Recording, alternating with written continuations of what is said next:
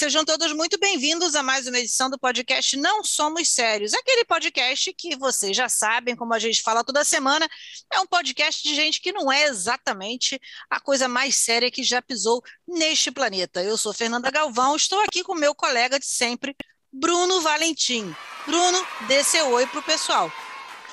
Oi, pessoas. Meu nome é Bruno Valentim. Eu sou Relações Públicas de Formação trabalho com conteúdo para redes sociais, entre outras coisas, eventos e tudo e tal. E tô assim um pouco lerdo porque eu cheguei de viagem ontem e para dormir no ônibus eu chapei de remédio. Então, ah, tô sim. desse jeito aí que vocês estão vendo e é o que Ninguém tem para tá hoje. Ninguém tá vendo, querido, é, é podcast que fala. Imagina, usa a sua imaginação. Cara, tu veio de ônibus, eu odeio andar de ônibus de porque assim, às vezes a necessidade impõe, né? Mas que, porra, eu fico muito na merda nos portos. Eu, eu não, só venho de ônibus de madrugada. Porque eu chapo de remédio, apago e chego aqui um, um pouco drogado. Mas tô aí, gente. é isso, gente. Então, essa semana, essa semana é uma semana especial, porque nós temos aí um feriado. Tivemos aí o feriado do Dia das Crianças na terça-feira, e assim, é, não sei como é que é na casa de vocês, mas aqui em casa, eu que tenho um de 12 e um de 17 anos, até hoje as crianças esperam com ansiedade a nossa tradição de Dia das Crianças, que é sair para almoçar fora e comprar o presente. Tem ano que a gente almoça fora num lugar maneiro, tem ano que a gente almoça fora ali na varanda do apartamento mesmo, porque, né, boletos. Mas a gente tem aí essa tradição de Dia das Crianças e por causa disso, por causa deste feriado, nós vamos voltar a um tema que foi um tema muito bem recebido aqui pelos nossos é, 90 seguidores do Instagram, que é traumas de infância, histórias infantis e aquela coisa que a gente traz na nossa memória afetiva de situações de infância, de situações bizarras, situações ridículas, memórias afetivas que são um tanto quanto questionáveis. E aí o Bruno pegou, fez aqui o roteiro algumas coisas eu confesso, você estava até falando com ele aqui que eu não lembro, porque afinal de contas a minha infância não foi ontem, já tem um tempinho essa infância. Inclusive, essa é uma coisa assim que eu, eu precisava ouvir outras mães, porque, bicho, você ter filhos em, que tem idade que você lembra o que você fazia na idade deles é desconcertante. Preciso confessar aqui para vocês, é bem desconcertante. O meu mal é que eu tenho memória, né? Eu sempre tive uma memória boa. Aquele esquema, eu não tenho nenhum senso de ge geolocalização. Se você me rodar na Avenida Rio Branco, não sei de onde vim, para onde vou, qual é o meu destino, qual é o meu propósito no mundo. Mas para fatos, para fatos, eu, eu até tenho, tenho uma boa memória. É, na verdade, gente, a gente quis trazer também esse, esse, esse tema, porque é muito trauma e é muita infância para um programa só. né? Então a gente, né, depois de, de fazer uma edição para o primeiro, que durou mais de uma hora, a gente pensou que ainda tinha bastante desgraça para a gente comentar com vocês, bastante situação ridícula, bastante lugar comum. Mas antes da gente continuar, Fernanda, você sabe que eu tenho essa tara por patrocínio, né? Eu gosto de dinheiro. Eu acho, eu acho importante. Eu acho que dinheiro é uma coisa importante. Esse papo de ah, dinheiro não traz felicidade. Mentira! Não, Mentira. dinheiro não traz felicidade, ele manda buscar, porque afinal de contas ele é rico. É, esse papo de é, ah, sofrer é ruim, tá, mas sofrer em Paris é bem melhor do que sofrer em São Gonçalo, né? Vamos combinar aqui. Então, estava aí negociando com o pessoal de patrocinadores e cheguei a um lançamento maravilhoso que vai entrar no mercado. A Anvisa está um pouco em dúvida ainda, mas a gente está bancando, está tentando subornar, está tudo certo, tudo maravilhoso, que é o Dopamol Kids. Eu acho que os pais vão adorar Dopamal Kids, porque é um calmante para crianças. Quando aquele satanás, quando aquela jiboia que você tem de filho, quando aquele lemure cheio de cocaína que você pariu é, estiver destruindo a casa e você só quiser, pelo amor de Deus, 10 minutos de descansa, dê para ele Dopamal Kids. Gente, é natural, não tem nenhum tipo de contraindicação, nenhum. Ó, você, o que, que ele tem? O que, que tem na fórmula? Tem casquinha, casca de clonazepam, que é uma árvore, é muito boa.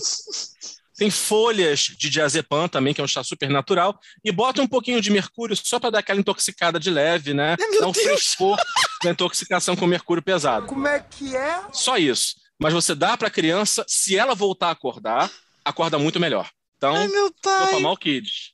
Meu Deus.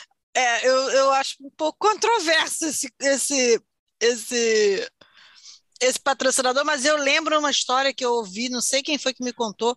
Tá, Fernanda, e... mas tirando o mercúrio, você não daria para os seus filhos se estivessem atacados? Então, mas é o que eu tô falando. Eu lembrei de uma história que me contaram, que a amiga de não sei quem, não me lembro quem foi que me contou a história, não fui eu, porque eu não amamentei, mas que a, essa pessoa, pouco antes da, da última é, amamentação da, da noite, ela tomava um suco de maracujá ultra concentrado.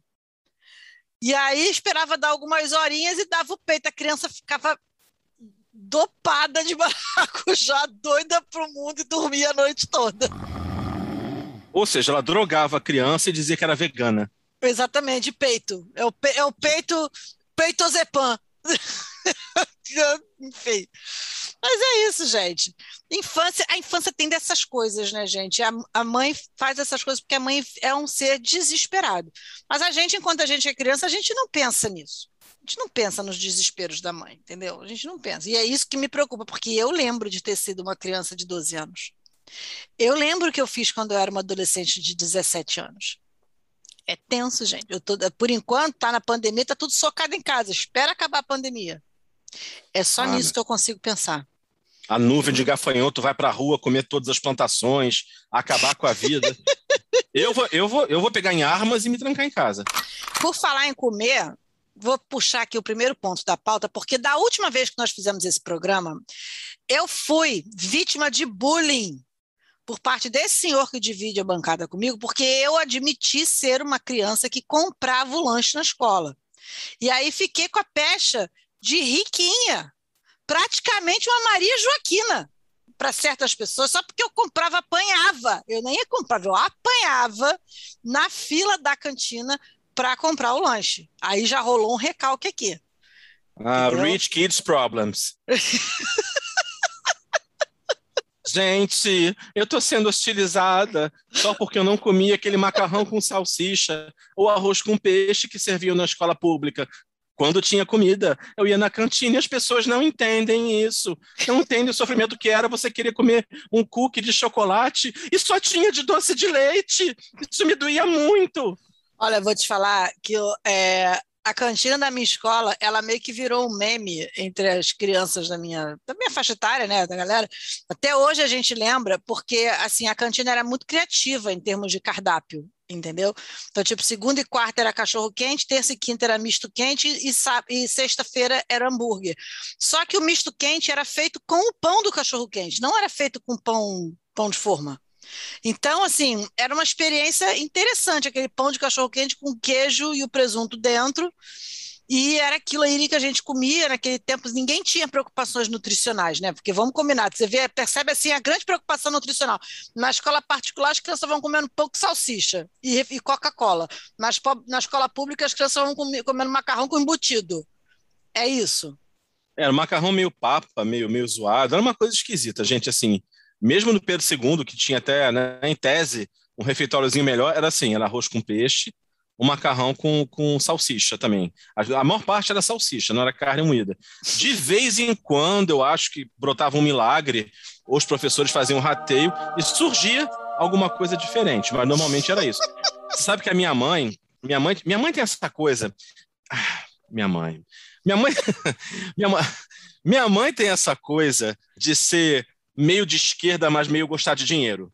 Ah, né? minha, mãe, minha mãe tem essa ambivalência, entendeu? Então, ela assim, ela, não vou, vocês não vão, porque até tinha, a Júlio Pedro II até tinha cantina, mas a gente raramente comprava. Então, assim, ou você comia o que tinha lá na, no, no refeitório, ou você levava de casa.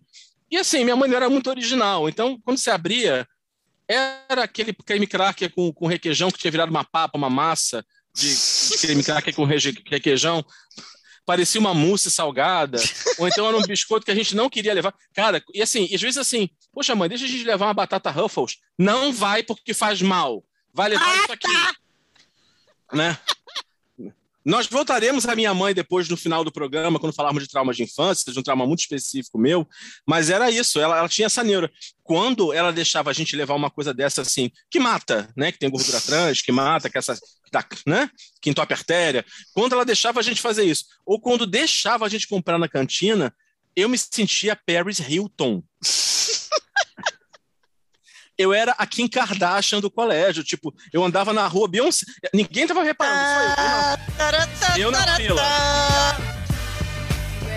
Aí dava aquela eu na fila. Oh, oh, oh, oh,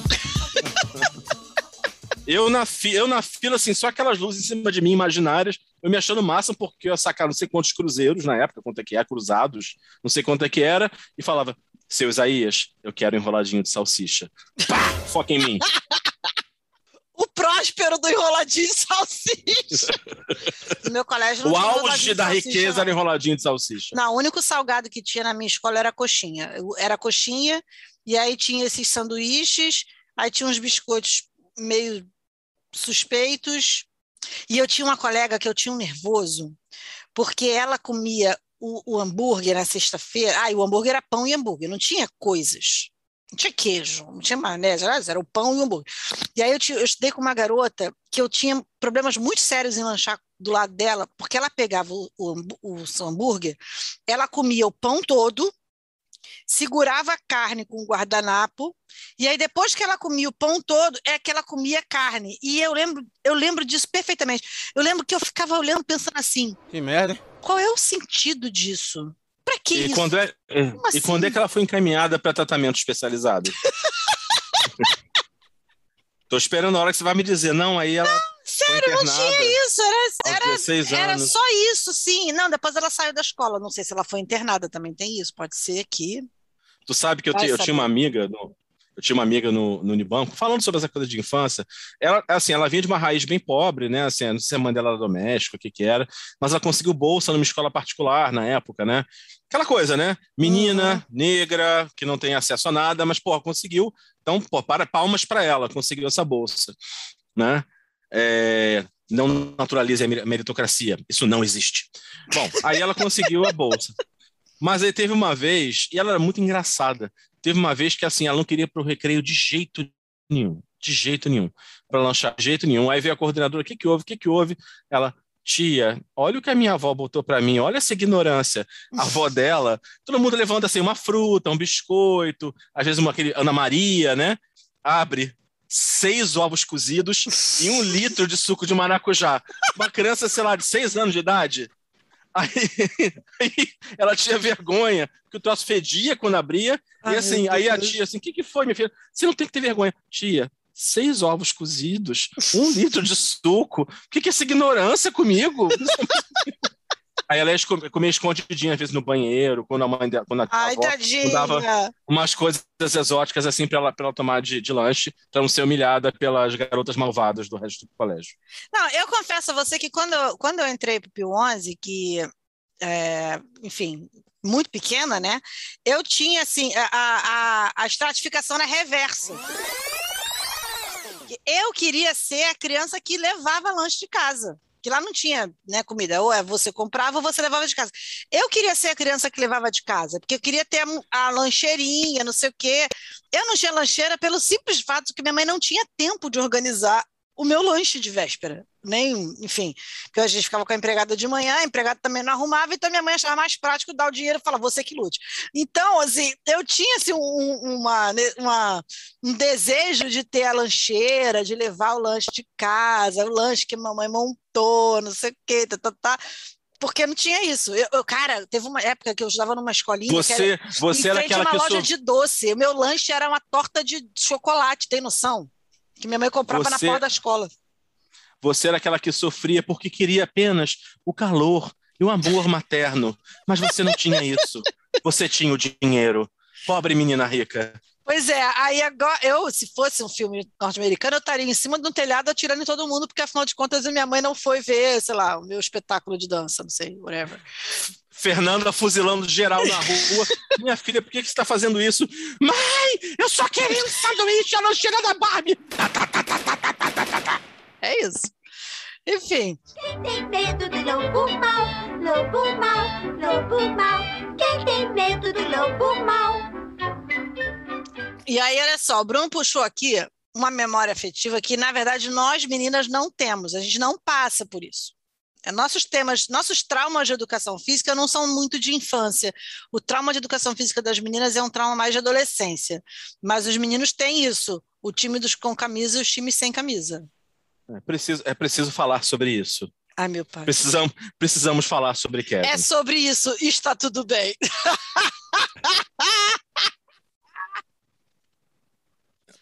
Peraí, peraí. Cinco, quatro, três, dois, um. Bruno, a Fernanda é sua amiga. Você a ama. Você não vai dar na cara dela. Pronto, deixa eu voltar. É, enfim, é preciso falar sobre Kevin. Gente, olha, eu não sei escola particular, não tive essa vivência, tá? Mas toda criança de escola pública, aquele professor, quando chega à aula de educação física, primeiro que eles acham que assim, educação física é taca uma bola e joga.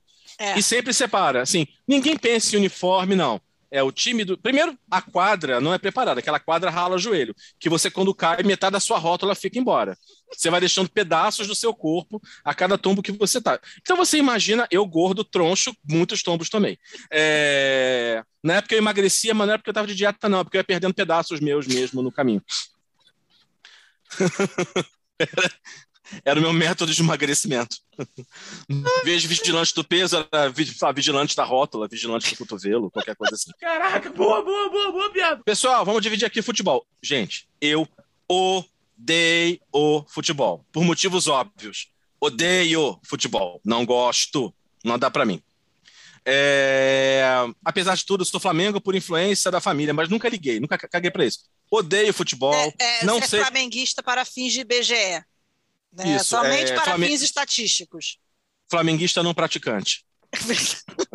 que nem eu, tricolor não praticante. É, bem isso. E aí o cara chegava e dividia. Time dos sem camisa, time dos com camisa. E eu acho que era de sacanagem que ele fazia. Todo gordo, todo adolescente magro com peitinho, tudo estropiado, ele botava no time dos sem camisa. Pra gente correr e as nossas manhãs ficar balançando. Só que aí a aula de educação física grudava no recreio. Daqui Ai, a pouco pai. tava a escola inteira assistindo os seus peitinhos, as suas banhas, o seu suor, correndo pra lá e pra cá, enquanto os magrelo, as, as gazelas imperiais africanas, uma camisetinha bonitinha. Aí a gente, aí depois ia pro, pro vestiário, se humilhar, tomar banho, triste, chorar num canto. Eu não queria isso. Tira essas formigas de cima de mim. Enfim, aí você entrava em surto. Toda vez era isso. Até que chegou uma hora que assim eu peguei e passei a meter um atestado mesmo. Ah, não, sim. peguei. E passei a fazer trabalho. Eu fazia trabalho. Assim, fale sobre o vôlei. Aí na biblioteca pesquisar. O vôlei nasceu. Fugi. Acabei com essa vida, acabei com essa humilhação. É, os traumas das meninas passam por uma situação muito comum a todas, que é a menstruação, né? Ah, Porque você sim. sempre tem a colega que passa mal, que desmaia e que dá escândalo. Eu estudei com a menina que dava assim, desmaiava, não sei o quê, aí parava a aula para ver a garota estirada em cima do banco, que ela estava morrendo de dor. E, é- o que, e aquela história, né? Bermuda de elanca. E na minha, na minha escola era um, era um colã e uma bermuda dessas coladinhas. Amiga, vê se está marcando mods. Porque assim, era morte você ir para ir né? E, e quando a menina era muito magrinha, parecia que ela estava de fralda mesmo, porque, enfim, não tinha bunda, ia aparecer aquele, né? Ali. Então rolava. aquele, rolava aquele coador de isso. café, né? Aquele coador de café, exatamente, rolava isso. Tinha Patrocínio isso. Melita. Eu tinha, eu tinha colega que, quando estava mestrada, não ia para educação física, metia um caô qualquer, nem ia na escola se, se bobeasse. Não aparecia, não aparecia, a gente está falando agora de pobreza menstrual, mas tem também esse lado. A pessoa está menstruada, na escola tem educação física, ó, mete 10 no viado e ó, corram. Numa dessas nasceu Carrie, a estranha. Né? Ó, mas eu vou falar um negócio para você. Eu estava fazendo as contas essa semana. A gente tem mais de 30 anos que eu menstruo. Para que isso, gente? Eu quero deixar aqui registrado minha, minha reclamação. Eu não tem, não tem sentido isso, gente. Eu já sou velha, gente. Para que, que eu estou passando por isso ainda? Menopausa, vem Olha, de mim, se- pelo amor de Deus. Olha, segundo a ciência, a ciência, Hum. tá? Coisa da ciência, segundo a Uhum. ciência, Deus puniu vocês pelo pecado original, por isso que vocês sangram. Mas isso quem diz não sou eu, É a ciência. é Harvard, Massachusetts. Pecadoras filhas de Eva. Deve ser, né, bicho? Porque, porra, 30 mais de 30 anos, gente. Pra que isso, gente? Eu não tenho marido. Eu não tenho nada, eu não tenho mais saco, tenho dinheiro para ter mais filho, ter mais saúde, ter mais idade. Pra que isso, gente? Agora, tem um negócio aqui, que na minha escola, É, é, tem, e tem escola que tem isso, né? Dá vontade de falar assim, "Am- amada, se coloca no lugar das crianças. Para que, que vocês vão insistir nisso? Aquele botou aqui o dia do folclore e suas danças exóticas. Cara, na minha escola tinha duas paradas que, na moral, eu não sei por que se perpetuam eternamente. Tinha o show de valores, mas o show de valores era uma parada que era opcional, você participava se quisesse. E aí, se você quisesse ser alguém, você tinha que apresentar alguma coisa muito maneira no show de valores. Mas tinha uma parada que era obrigatória, que era você Quem é dançar. quem no show de valores? É, exatamente. E tinha uma parada que era obrigatória, que era você dançar na festa junina. É, valia nota para o segundo bimestre de educação física. Gente, e a minha escola tinha um negócio assim, Broadway, que eles achavam, né? Broadway. Tinha um palco. Gente pra cacete, nego montava um palco em cima da maior quadra que tinha na escola. E é- só que assim, era criança rodo, né? Era, era criança do- dos, dos pequenininhos do, do jardim até a oitava série, que o pessoal do ensino médio, que é- agora é ensino médio, o pessoal do segundo grau não se misturava com essa gentalha, não. Mas essa, porra, criança pra caceta, 500 turmas em cada ano, temos que arrumar diversidade, não dá para botar todo mundo para dançar quadrilha. Imagina, mais de 20 turmas dançando quadrilha. Aí, cara, aí você não tem ideia da criatividade. Eu- olha, eu tenho pena de professor, porque a criatividade que eles tinham que ter não leva a mal, não. Olha, e a, a minha irmã, ela dava um azar, porque eu ainda peguei umas coisinhas mais standard, mas a minha irmã, ela deu um azar, que ela sempre caía na turma daquelas professoras criativas, sabe? Que inventavam coisas. Então, teve um ano que a minha irmã, a dança, é, inventaram uma dança espanhola.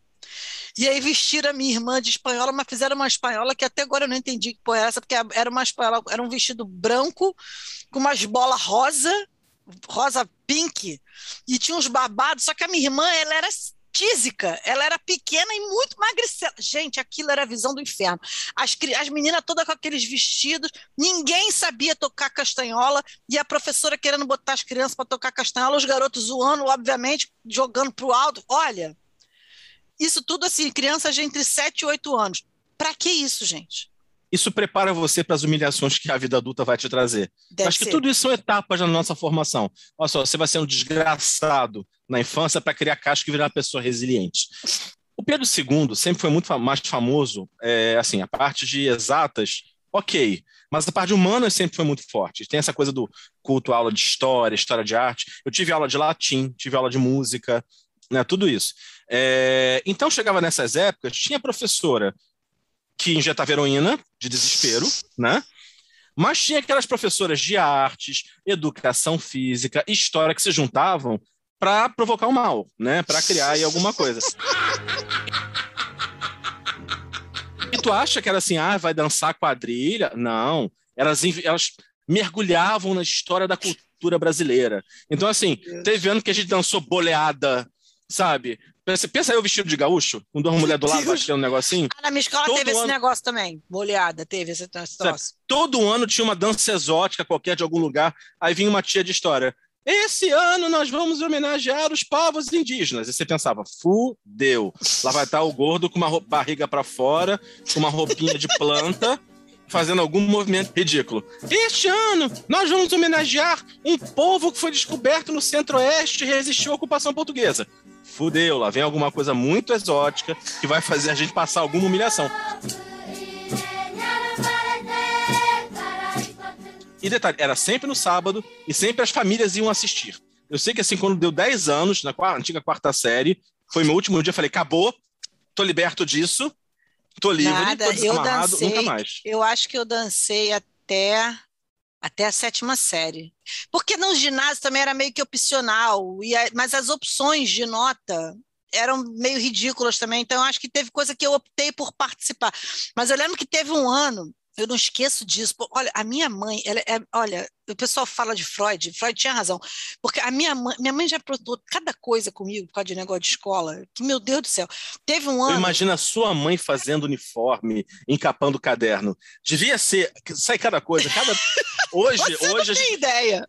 hoje a gente venderia em galeria como arte contemporânea. Na época eu não sei. Olha, vou te falar uma, vou contar uma história para vocês da minha mãe. Não era nem dessa escola que eu estava, era uma escola anterior. Eu tinha, eu estudei numa escola antes que todo ano tinha um presépio e aí, na festa de final de ano, juntava as crianças todas, era uma escolinha pequena, juntava as crianças todas, e aí as crianças, cada criança era um bicho. Então, vocês imaginam que eu já fui um cisne tem foto minha vestida de cisne. Eu já fui esquilo, minha irmã já foi esquilo também, já foi cabrito, minha irmã já foi cabrito.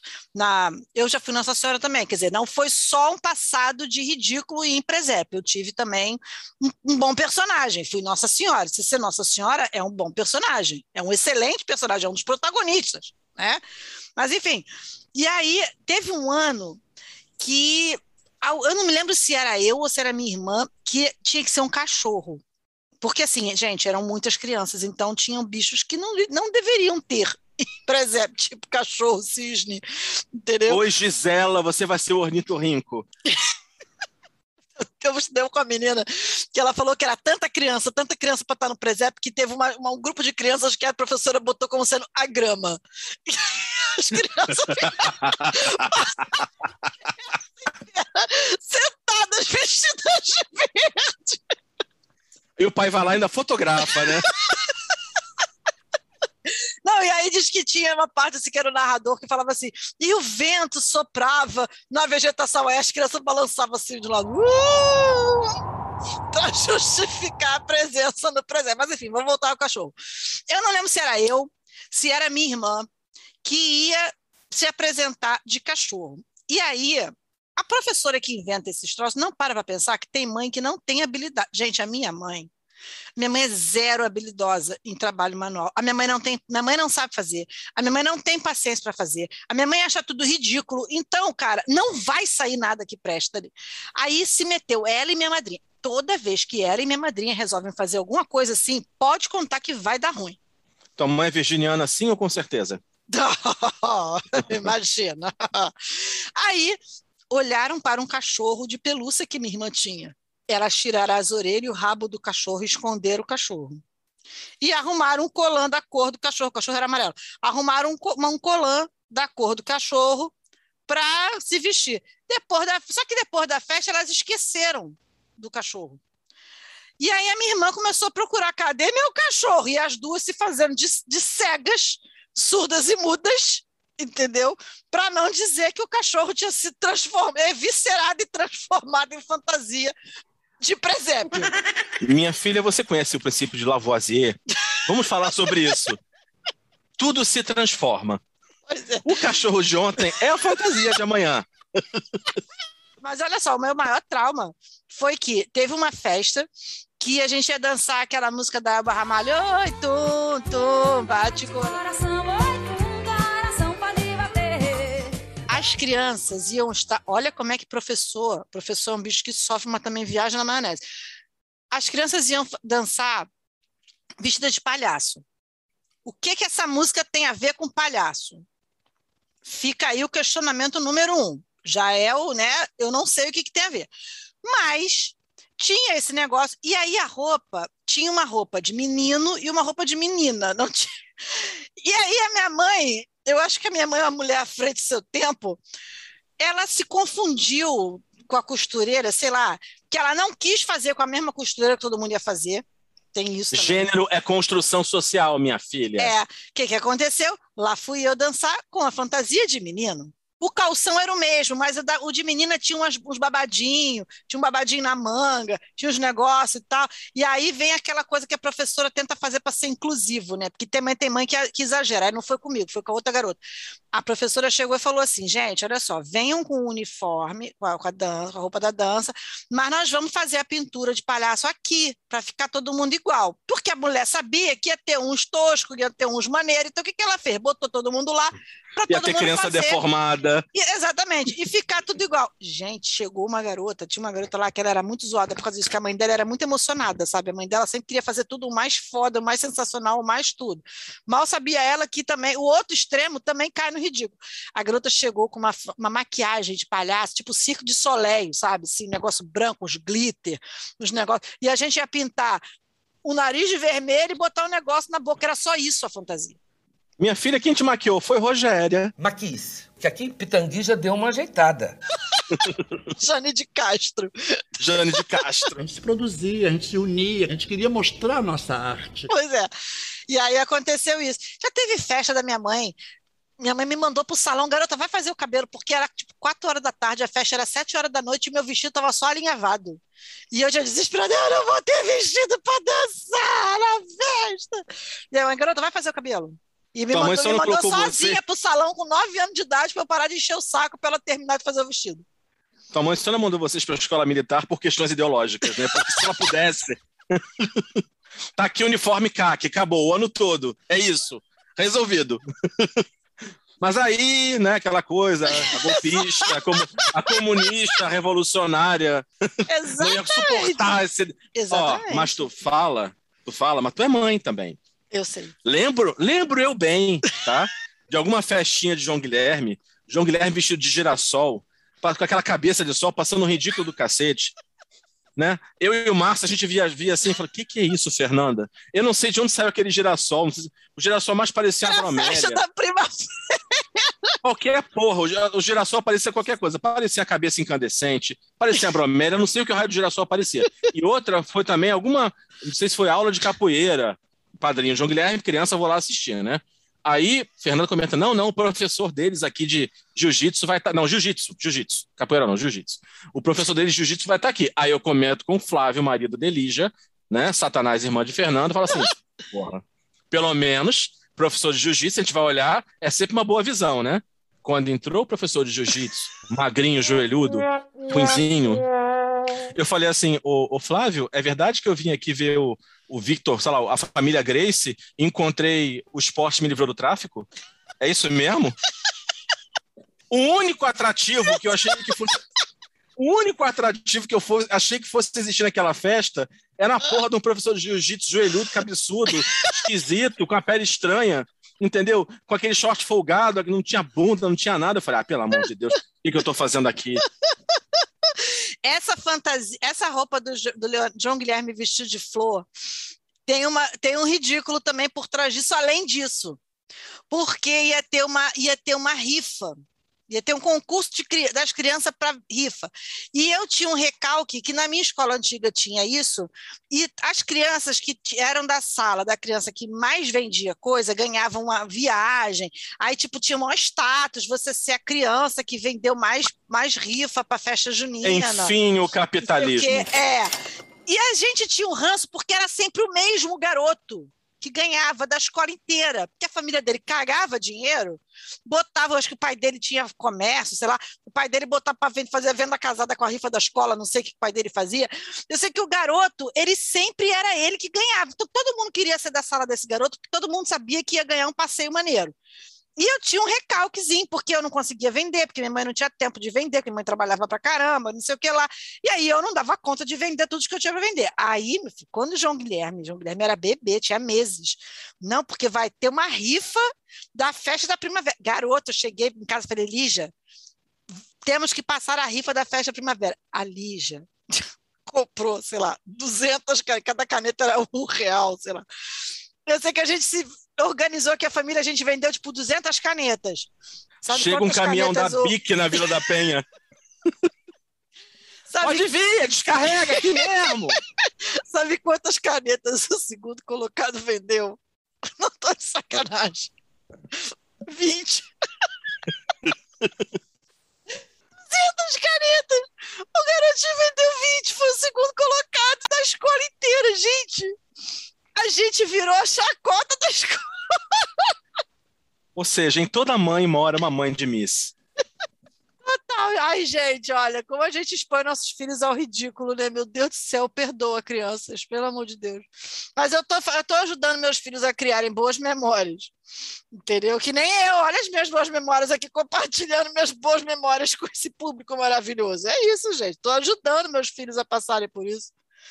Agora, queria, na tua escola tinha um negócio de é, é, artes, de você usar na festa junina, e aí os enfeites da escola, era você que tinha que fazer, e aí valia a, gente nota para arte. A gente fazia aqueles barbantinhos cheios de bandeirinha, e a gente fazia também uns que eram uns anéisinhos de jornal, que umas correntinhas, você terminava grudado aquele troço no olho. Tia, não consigo abrir o olho. Passava Não, que melhor. Na minha escola tinha esse negócio aí, mas chegou, chegava um momento que elas resolviam é, sofisticar a coisa e aí fazia aquele negócio, sabe aquela bola de papel fino? Sei, sei, sei, sei. Sei. Sabe aquele negócio? Fazia aquele negócio, fazia um negócio que ficava tipo uma estrela assim corrida. Tu conseguia fazer isso? Eu não conseguia fazer. Teve um ano que eu desisti, paguei um colega meu, fiquei uma semana pagando lanche para ele, ele fez o meu. Não, não, eu fazia, eu fazia ou esses anéis de jornal que formavam aquela correntinha de revista velha, ou então só colava as bandeirinhas mesmo. Cara, porque assim, eu, eu em artes, eu era uma negação, né? Porque eu não sei, eu não sei fazer essas coisas, gente. Eu não sei colar essas coisas, eu não sei costurar, eu não sei, eu sou uma, eu sou uma, uma completa inutilidade nessas coisas, gente. Aí o nego mandava fazer essas coisas, é óbvio que ficava ridículo. Outro dia, eu, eu acho que eu contei aqui quando eu tive que fazer a roupa de foca para o Leonardo dançar na escola. Eu contei aqui? Eu não sei se ele autorizou a gente a falar. Não, mas então, a escola mandou, o Leonardo tinha quatro anos, eu me lembro com, com perfeito, com, riqueza de detalhes. Ele tinha quatro anos, a escola mandou assim, não, porque vai ter a festa da primavera, e ele vai vestido de foca, e a mãe tem que fazer a fantasia. Gente, não me manda fazer as coisas, porque eu sou bem mandada. Eu vou dar meu jeito e eu vou tentar fazer, vai ficar ridículo, horroroso, mas eu vou tentar fazer. Então não me diga que é a mãe que tem que fazer, porque eu vou tentar fazer. O que aconteceu eu fiz uma roupa pavorosa de TNT cinza e cola quente. Leonardo chegou na escola muito pleno com aquela roupa horrenda. Chegamos lá, parecia a Foca Fashion Week, gente. As focas pareciam que foram tinham sido feitas as roupas, tinham sido feitas pelas costureiras da Portela, um negócio assim, umas focas sofisticadíssimas.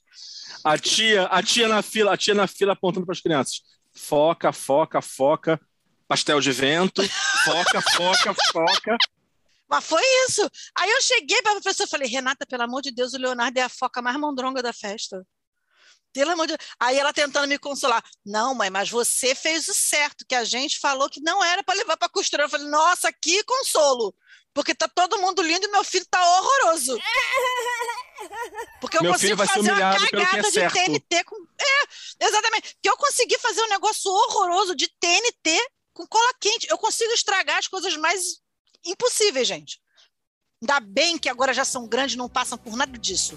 Porque a pré-escola é o pesadelo da mãe que não sabe fazer nada. Eu- hoje eu entendo a minha mãe, coitada da minha mãe.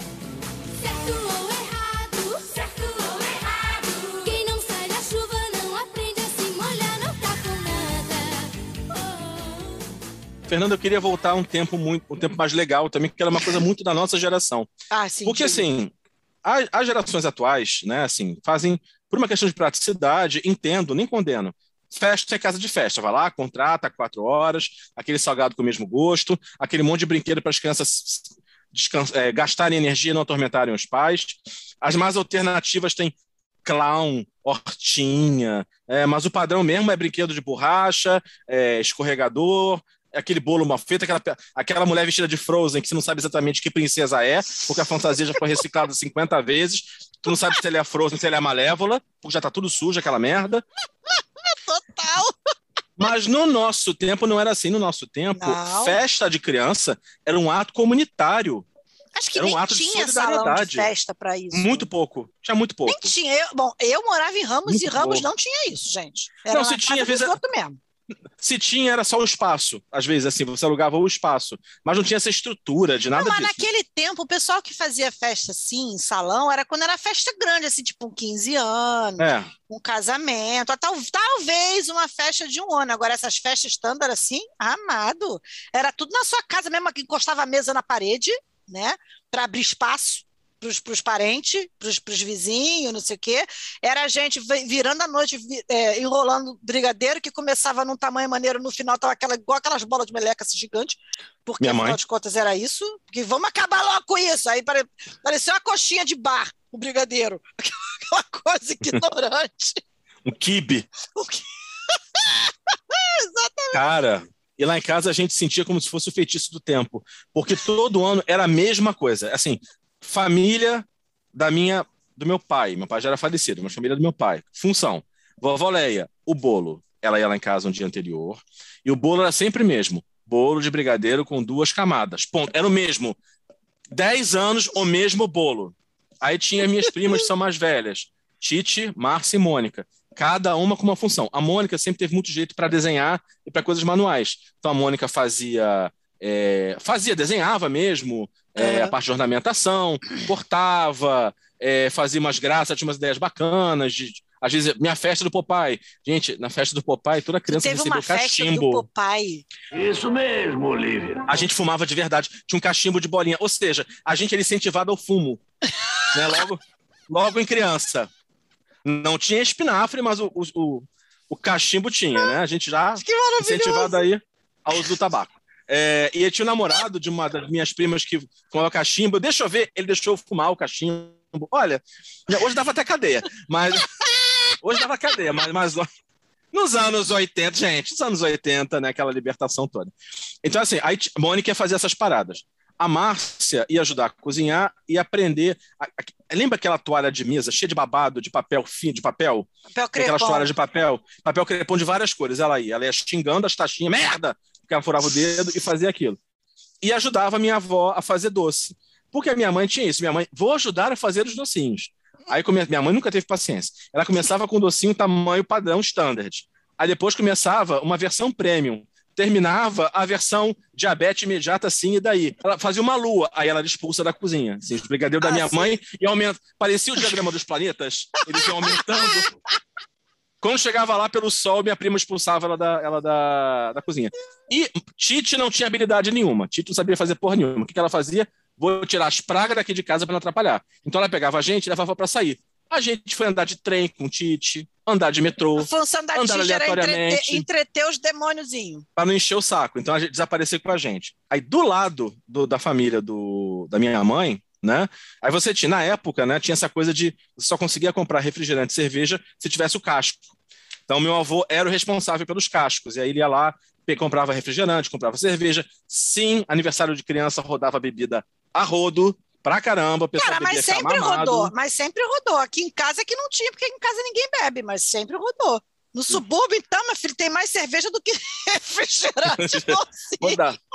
Minha avó, minha avó fazia risóleo, fazia bolo disso, bolo daquilo, tal, eu chegava. E aí tinha uma outra função. Aí criança brincava, tava todo mundo sentado, era no play do prédio mesmo, mas todo mundo no dia ia almoçar na casa da minha mãe, né, porque tinha que ganhar tempo, e sempre era o mesmo menu, macarrão com carne assada. Todo ano era macarrão com carne assada. Minha mãe teve um ano que ela teve a, a capacidade de botar, em vez de botar molho de tomate, ela botou ketchup doce.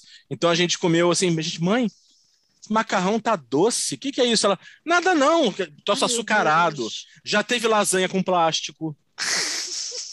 Já tivemos também lasanha, lasanha com plástico. A gente achando que era queijo, mas era só algum polímero que depois vai nos matar daqui a um tempo. Já, já tivemos isso. E aí, então, tinha isso. Então, ao longo do dia formava tudo tal. Aí tinha festa, aquela coisa toda. Minha prima ficava tomando cuidado para nenhuma criança mexer na mesa. Ia saindo dando tapa na mão das crianças que tentavam roubar doce. Tinha um filho de um, de um porteiro que gostava de passar meleca no bolo. Ai, ela ficava Deus. vigiando. Ela vigiava, desgraçado, porque assim, tipo, se você botar um exemplo, eu quero descendendo, sabe? Aí ele ficava com a meleca na mão e com o dedo apontado, Ai, esperando ela vacilar. Esperando ela vacilar. Aí terminava tudo, acabava a festa, aquela coisa toda. E a parte mais legal era o dia seguinte, Ah, comer bolo seguinte gelado é com salgadinho frio e falar mal dos convidados. É verdade. Gente, mas olha só, até hoje, vamos combinar. Quando você faz festa em casa, o melhor da festa é o after. Deus sabe o que faz? Eu fui virar macumbeiro mais velho. Se eu fosse macumbeiro e criança, cada vez que chegasse uma pessoa, com... aí vinha um presente, pacote e meia, pacote de cueca, ou perfume de farmácia, eu ia pegar o nome assim, não, não, dá aqui essa rã. Joãozinho vai ter uma vida miserável porque me deu um pacote de meia da Mesbla. Mas tu sabe que tem um lado bom de você ser criança aí, macumbeiro, que eu vivia. Que era você ir na festa de criança no terreiro, gente. E festa de come Damião em terreiro é a melhor coisa que tem. É, eu não Você ia, eu come fui muito pouco. até morrer. Fui muito pouco. Nossa, eu comi. Tá aí plantada a base do nosso diabetes, porque era isso. Meu, comia ficar verde, sei lá. Mas lá em casa, engraçado, né? Quando a gente era pequena, essa coisa de fazer, vir comprar cento de salgado, isso era uma coisa cara. Ou você tinha alguém na sua família que sabia fazer o salgadinho e aí tinha salgadinho, ou isso era um troço muito caro. Eu lembro que a gente foi ter, come- começar a ter salgado, assim, salgadinho de festa, em festa na minha casa, a gente já era grande, já era tipo, sei lá, adolescente. Em criança não tinha. Aí os salgados era era patê com né, o pãozinho, aí tinha biscoito, skinny, pipoca, A É. famigerada sacanagem. a sacanagem, que tinha cachorro quente, cachorro quente sempre tinha, cachorro quente era de lei ter cachorro quente na minha casa. E os docinhos, né, que a minha mãe muito criativa fazia, brigadeiro e cajuzinho. Ponto. Lambos Agora vai. Lambos beijos. E aí, assim, teve uma época que a tia Rosa fazia o bolo. Tia Rosa é mãe da minha madrinha. Quando a tia Rosa fazia o bolo, aí a gente sabia que ia ter um tema maneiro, porque ela era muito criativa. A tia Rosa e a tia Marli, que é a irmã da Baba, da minha madrinha, elas eram muito criativas. Então a gente teve bolo em formato de borboleta. A gente teve um bolo que era a escola da escola da Dona Ratinha. Aí tinha tinha mesinha, sabe? Tinha escadinha feita de deditos. E a tia Marli fazia as lembrancinhas, não sei o quê. Mas as minhas memórias de aniversário, assim, as minhas, as melhores memórias de aniversário são do aniversário da minha irmã. Que a minha irmã fazia aniversário perto do carnaval, então sempre tinha assim um bailinho, o pessoal é fantasiado e coisa e tal. No meu aniversário chovia. E aí as pessoas não iam, entendeu? Eu tive um aniversário meu que foram só os meus dois vizinhos de porta.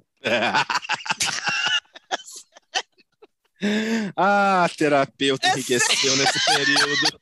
Tô falando sério. Gente, eu faço aniversário em março. Março é um ralo do mundo. Sempre chove. Meu aniversário de 15 anos, acho que eu já falei aqui. Meu aniversário de 15 anos tinha uma goteira no salão de festa. Aí meu padrinho mandou vir um, um- mandou para mim uma, uma abraçada de flores.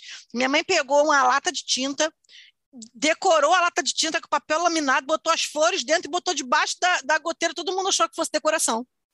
Olha que lindo, uma cascata natural. Aquela lata souvenir enrolada, com pintada de qualquer jeito.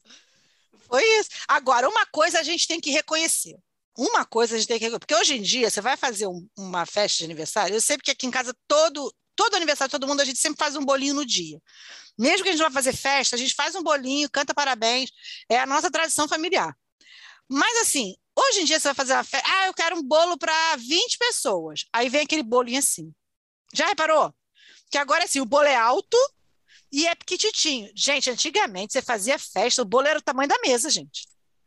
Era uma coisa de enlouquecer. O bolo era gigante. O bolo era enorme. Tinha bolo para mais de metro, gente. Pô, Mas era aquele bolo que vovó fazia, minha avó paterna, já falecida, fazia, que eram dois tabuleiros gigantes de bolo, recheado com tonelada. Ela ficava girando, parecia, parecia até aquelas panelas de escola pública de brigadeiro, sabe? De merendeira. Taca ali, joga ali, e, e botava aqueles enfeitinhos que fatalmente aquilo vai matar a gente depois, aquelas bolinhas coloridinhas. aquelas bolinhas prateadas que não tinha gosto. Deve estar na gente até hoje aquela porra Deve. grudada no intestino. Porque elas nunca saíam. Nunca saíam. Não sei, não sei no que se transformava.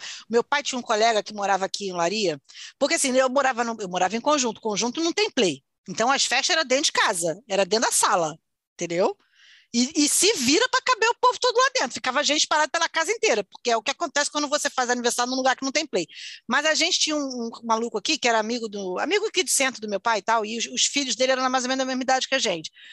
E aí ele fazia, ele tinha um, apar- morava num apartamento que tinha um play. Já, já era abastado por causa disso, porque, pô, o Joel mora num lugar que tem play, então já é, já estava um, um passo adiante na escala evolutiva. E aí ele tinha um negócio, eu nunca tinha visto isso. Assim, se eu ia em várias festas de aniversário, ninguém fazia isso. Era uma coisa que a mulher dele fazia. No play tinha uma mesa de ping-pong. E aí a mulher dele, o que, que ela fazia? Ela forrava a mesa de ping-pong com papel, papel laminado. E aí ela fazia, ela inventava o tema e ela fazia a decoração com doce. Porra, meu. Olha lá. Mas não era com doce brigadeiro. Tinha, tinha brigadeiro, tinha cajuzinho, tinha- mas ela pegava e fazia assim, é, um caminho de chiclete, sabe? A árvore era feita de não sei o quê, é não sei o quê de, feito de Maria Mole, não sei o quê feito de pé de moleque, não sei o quê feito daquele aquele chiclete, aquela bala skate, lembra? Aquela bala compridinha, assim? Sim, Não sei sim, o quê. sim, sim. Cara, aquilo em criança parecia que eu estava na casa do Willy Wonka, porque era tudo doce. E aí depois, e o bolo. E aí depois do parabéns, ela dava um saquinho e falava: "Pode pegar". Rapaz, naquela hora o filho chorava e a mãe não via, porque as crianças entram, nuvem de gafanhoto em cima da mesa para pegar os doces. Cara, parecia que nunca tinham visto doce na vida.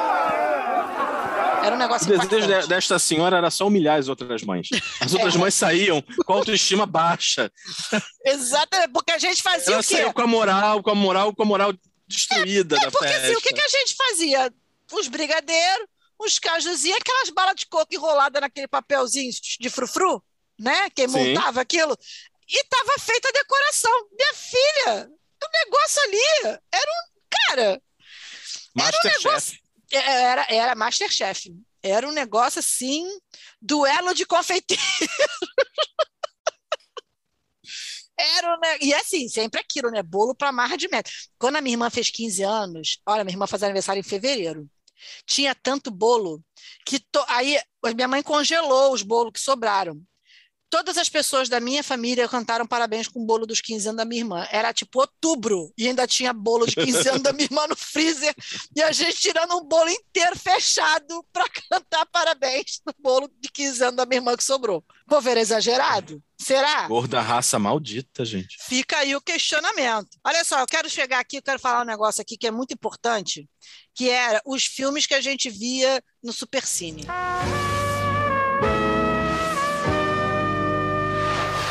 Porque assim, a gente quando era criança, você quando é criança num período que não tem streaming, não tem streaming, não tem TV a cabo, então é aquilo ali que está passando. E aí suas noites de sábado são divididas entre Supercine e Gugu Liberato. Porque era isso. Ah, não, eu tô confundindo. O Supercine era sábado e a sessão das 10 era domingo, não era isso? do Silvio Exatamente. Santos? E Exatamente. que ele falava, eu não vi, mas minha mulher viu e eu disse Minha que o filme viu. é muito bom. Minha filha viu disse que é muito bom. E toda semana sim, semana não era o mesmo filme. Exatamente. Eu não sei quantas vezes eu vi Lagoa Azul. A lagoa secou, foi assoreada. Ela foi, ela foi rebaixada da do, do Supercine para a sessão da tarde. construíram um condomínio em cima, na melhor linha de especulação imobiliária, e a porra da Lagoa Azul tava lá. Eles cresceram sozinhos, inocentes, num cenário encantador. A Brooke Shields já é avó e tava passando a porcaria da Lagoa Azul. Você falou em Brooke Shields. Tu lembra uma vez quando passou aquele filme que ela fez quando ela era criança? Pretty Baby, que era um filme sobre uma menina que tinha sido leiloada num bordel, lembra? Eu acho que eu vi esse filme. Eu vi escondida, porque assim, eu vi as propagandas e aí eu via no, eu vi no Mocó, mas eu lembro Porque que foi um prêmio era a escândalo virgindade dela. O prêmio era a aquilo. É. virgindade dela, não era? Exatamente. E ela gravou esse filme também criança. Ela gravou, sei lá, com 12 anos, entendeu? E aí a história era que o cara comprava a virgindade dela e levava ela para casa e ficava com ela como, enfim, vivendo maritalmente. E aí, cara, eu lembro que eu vi esse filme no Mocó escondida, não entendi porra nenhuma, porque eu era criança e não entendia nada disso, mas eu lembro, depois, mais velha, que eu fui entender o que, que eu estava vendo ali, porque eu, em criança, não fazia a menor ideia do que estava acontecendo ali. Tu sabe que dessa linha de filmes dessa época, um que eu adorava era Aventureiros do Bairro Proibido. Gente, que filme é esse? Lembra não? Que assim, os caras tinham uma mistura de. Era meio Chinatown. Acho que era até o. o... que é Russell. Como é que é o nome dele? meu Kurt Deus? Russell. Kurt Russell. Acho que era Nossa, até ele. Kurt Russell era maravilhoso demais, nossa. Esse aí. É, acho que era até ele. Ele entrava num bairro chinês, misturava uma coisa de gangster com bruxaria oriental. Meu Deus, Né, que ma- macumba é ela- essa? Ah, meu filho, uma, uma, uma cumba xing ling. Aí. Mas o filme assim estava sendo anunciado. Os Aventureiros do Bairro Proibido, não sei o quê. E acho que ia sendo super cine, eu seco para assistir. Faltou luz na Tijuca. Menina, eu acendi.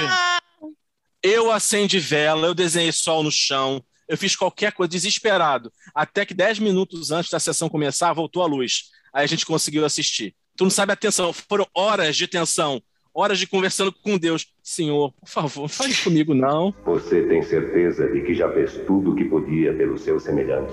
Você vê que a gente criança tem umas metas muito pequenas de vida, né? A minha, a minha meta da existência era assistir Aventureiros do Bairro Proibido. E isso eu nem botei na pauta os filmes de trauma de infância, né? Porque Disney tinha raiva de família. O Disney tinha, o Di- Disney tinha um ódio da família. A morte da mãe do Bambi foi uma das coisas mais horrorosas. Gente, você tá assistindo filme, aí tem lá a floresta, aí tem lá bonitinho, o, o, o tambor lá, o coelhinho, não sei o quê. Daqui a pouco começa. Tá, tá, tá, Tu jura que é Brasipina? Não é. É filme. né? Não é. Tá, tá, tiroteio. Aí começa a correr, correr, correr, correr. Aí daqui a pouco o Bambi fala: Mãe, mãe. Aí o pai vira: Vamos, Bambi, sua mãe não está mais entre nós. Essa, essa cinema- cena é tensa. O cinema inteiro vai abaixo, agarra a mãe. Teve mãe dizendo: Não, meu filho, ela volta depois, do- depois do crédito. Sabe? Porque, assim, muito. Dumbo e a morte da mãe do Bambi são dois filmes que, Deus do céu, sabe? Por Ah, que, que fizeram é, isso é com tenso. criança? É tenso mesmo. porra. Chorei horrores. É tenso. Mas olha só, é, tu botou aqui os Aventureiros do Bairro, mas tinha Feitiço de Áquila. Eu vi Feitiço de Áquila no cinema. Rutger Hauer, aquele homem maravilhoso, que naquela época eu nem, eu nem achava tão maravilhoso assim, porque eu era criança, mas eu lembro de ter visto no cinema. Agora, eu quero entender qual é a macumba que a Michelle Pfeiffer faz, que outro dia eu vi uma foto dela recente e eu pareço estar mais velha que ela. E É eu era mesma que- criança muito pequena e ela já estava fazendo Feitiço de Áquila. Isso é uma sacanagem. É a mesma que a Bruno Lombardi fez, porque também não, não É outra, que eu tenho ranço, porque eu tô, eu, tô, eu tô mais velha que ela também. Desaforo isso. Eu, eu fui ver depois esse filme mais a- adulto, aí quebrou o encanto. Porque Matthew Broderick, novinho, moleque. Aí eu lembro só da seguinte cena, quando eles se encontram finalmente, ele só fala assim: Isabô, você cortou o cabelo. Além de tudo, era um homem que reparava. Ó, Você via que o cara reparava. case Também não com comia aquela mulher há tantos anos, gente. Tá Né? desesperado, né? Era isso, eu comia uma águia. Não, mas assim, eu, eu confesso a você que eu tenho por. Depois que eu to- fui tomar aquele sorvete que eu achava maravilhoso, que eu achei uma merda depois que eu tomei, eu evito de revisitar as memórias afetivas. Porque eu sei Também que eu vou me frustrar. Eu sei que eu vou. Também Deixa, deixa isso. elas quietas lá onde elas estão. Entendeu?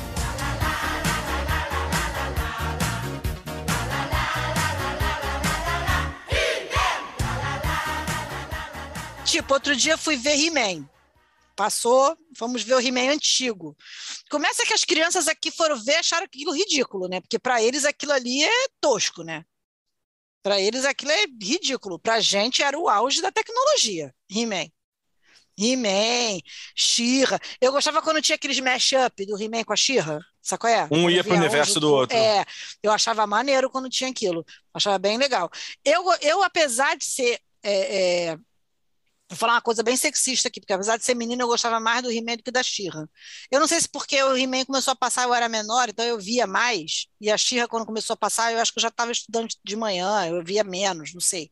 Mas eu achava o He-Man mais legal. Não, mas você não enten- entende. A Xirra já era o plano de dominação é, da Pablo Vittar e, do, e do filho do Lula e dos comunistas contra a família brasileira. Porque o que teve de criança aviada enlouquecendo com aquele laço mágico, que a, a espada virava laço. Olha só, gente, uma mulher padrãozinha de mini saia voando num unicórnio com uma amiga chamada Cintilante. Nada mais gay do que isso, gente. Não dava, não dava, não havia, não havia possibilidade. Eu tô rindo porque o senhor Marcos entrou aqui agora. Eu falei da, da, da criança viada que é louca pela cintilante, brota a pessoa da Terra, né? Quem vê hoje, quem vê hoje essa cavalgadura careca, não imagina que era fã da cintilante. Gente, olha, cintilante, rainha mágica. Eu achava que aquele Diabolim. Diabolim. Eu achava aquele. Felina! Felina, gente, Felina. falava, falava com, falava com som cultural. Eu já achava que aquele arqueiro cortava dos dois lados. Eu, não- sempre achei. eu sempre achei que aquele negócio do arqueiro era outro. Eu sempre achei que tinha um Xananã ali. Sempre achei. Eu também achei. Eu achei que o arqueiro ouvia uma Britney, arqueiro E era aí chegado você a uma falou Lady aqui uma Gaga. coisa que de fato é uma coisa que é ninguém, eu não tinha me atentado para isso, mas é verdade. Para que servia a feiticeira no He-Man? Até agora não, É. você botou isso, eu tô aqui me questionando, tentando pensar na serventia dela, eu não consigo pensar. A feiticeira está para a nossa infância, assim como Saori, de Cavaleiros do Zodíaco, está para a adolescência. Ela serve para ser sequestrada, para ser alvo, para dizerem que ela é importante e para não fazer porra nenhuma. É verdade. É porque assim, ela só podia sair do castelo em forma de falcão. Ou seja, alguém tinha que entender. Quando É. estava dentro do castelo, supostamente era forte. Mas sempre alguém invadia e dava na cara dela. Minha filha, onde é que tu, tu- Você fez Mobral para aprender a feitiçaria? Onde é que você fez? Fez supletivo de feitiçaria? Porra, não, e, não e é aí possível. tudo era o castelo de Grayskull. O que que tem neste caralho deste castelo de Grayskull? Que todo mundo quer entrar, todo mundo quer invadir. O que que é ali dentro? É a Disney? O que que é? Tem nióbio? lá o povo querer invadir, pegar nossas riquezas? prim- Porra! Edições, edições ocultas do aniversário Guanabara. Tipo, agora, você botou aqui desenhos feitos por roteirista Dom Drácula. Caralho, que desenho maravilhoso. Eu amava Dom Drácula, meu Deus. Dom Drácula, eu Sim. te amo. Sangria, minha filha!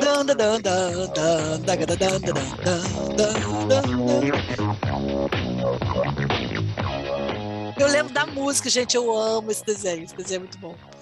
Eu lembro de flashes. Eu lembro dele falando sangria, minha filha, o tempo todo. É, sangria, minha filha! Eu lembro que tinha uma, uma mulher gorda que virava o tempo todo: Dom Drácula, me transforme! E ele fugia dela igual o diabo da cruz. Ou seja, Dom Drácula era gordofóbico e a gorda era abusiva. E todo mundo achava natural. E aquele, aquele personagem de Van Helsing que queria matar o Dom Drácula, mas ele tinha um negócio, tinha uma caganeira, não sei o que, que ele tinha, que de vez em quando dava ele tinha crise de hérnia. É, tinha crise de hérnia. Mas eu, quando era criança, eu não sabia o que desgraça era essa de crise de hérnia. Eu ficava pensando, gente, mas ele tá caganeira? O que, que é isso, gente? O que, que, que dá nele? Não entendo isso. Você imagina, o grande, o grande, grande guerreiro do desenho não podia matar ninguém porque tinha crise de hérnia. Aí começava a apertar a barriga. Ai, ai, ai. Ué, mas outro dia eu tava vendo com as crianças aqui, eu não lembro se foi na Netflix. Tem um desenho japonês, japonês, né? Japonês é tudo doido. Tem um desenho japonês chama Samurai Flamenco. Cara, quando Hum. você puder, procura. Porque o desenho é muito doido. É doido assim, nível Dom Drácula. É muito maluco. É completamente maluco. Procura para assistir. É um negócio, um personagem super-herói que tem um negócio esquisito. É muito engraçado. É completamente. Outro, ó, tem um episódio que ele vai investigar por que, que as pessoas roubam os guarda-chuvas das outras pessoas. É, o próximo tema qual é, Fernando? Deus, o próximo tema é desenhos genéricos. Aí você colocou aqui o Silverhawks e os Thundercats. Eu gostava de Silverhawks, mas eu confesso a você que eu tinha um pendor para os Thundercats. Eu gostava mais dos Thundercats. Thundercats era melhor, ponto. Assim, era em termos de animação, em termos de história, de tudo. Mas aí começaram a ver os genéricos. Eu fui comparar porque era exatamente a mesma coisa. O vilão, que era um, era o mesmo dublador. O mesmo dublador que fazia o Monra, fazia o vilão do Silverhawks. E aí um falava Antigos espíritos do mal. e virava outra coisa. O outro falava Raio estelar do limbo. e virava outra coisa. E ele também tinha uma equipe. Eu, eu tinha, eu tinha, eu tinha, tadinho, eu tinha pena porque tinha um do Silverhawks, que era o que tocava guitarra, que não voava. Eu Ah. achava ele assim meio. Eu ficava meio assim, ah, tadinho, gente. Poxa, é o único que não. O único que não vai. Por que, que não deram asa pra ele? Cara, sabe um meio mal. desenho que eu gostava que era velho, assim, era velho do nosso tempo, mas eu gostava pra caramba, que era o Space Ghost. Eu achava muito maneiro o Space Ghost. Space Ghost! Eu achava o Space Ghost maneiro. Gostava. E quando veio Pirata do Espaço? Pirata do Espaço é irado. Pirata do Espaço é muito maneiro. Mas eu confesso que eu gostava de Tutubarão também. Gente, o tubarão dobrando. a Eu gostava dele dobrando a barbanatinha sentado. Ele- a, barbana, a barbatana dele era a perninha, aí ele dobrava de perninha cruzada. Era muito bom. Eu vou ensinar a ele a ter um pouco de respeito. Eu vou, eu vou lhe dar uma assim, e depois uma outra assim, e depois outra de direita, e depois uma de esquerda. Porra, mas dessa linha da minha desenho apavorante, olha, hoje não, não seria mais possível. O, era o, acho que era Assombroso o nome do cachorro, que tinha a casinha de cachorro na cabeça. Que ele vencia os, os inimigos mostrando que ele era feio.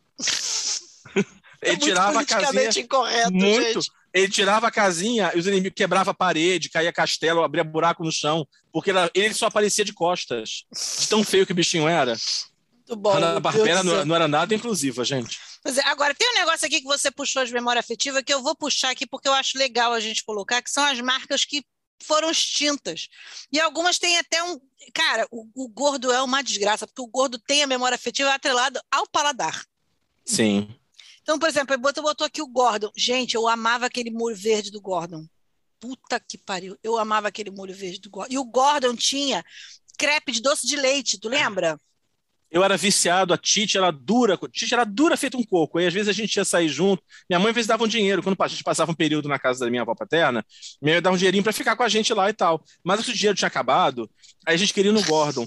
Cara, a gente só tinha aquele dinheiro. A Tite dividiu entre três pessoas um copo de 200 ml de Sprite ou limão brama, não lembro qual era, e aquele crepe. E a gente comeu aquilo com uma alegria. A coisa mais gostosa do mundo, né, cara? Não, e tinha uns sanduíches maravilhosos. Tinha um Gordon muito perto da minha casa. Então a gente. E tinha um. Esse Gordon tinha perto da minha casa, tinha um canguru gigante na entrada. assim. Então a gente queria ir para brincar no canguru gigante, não sei o quê.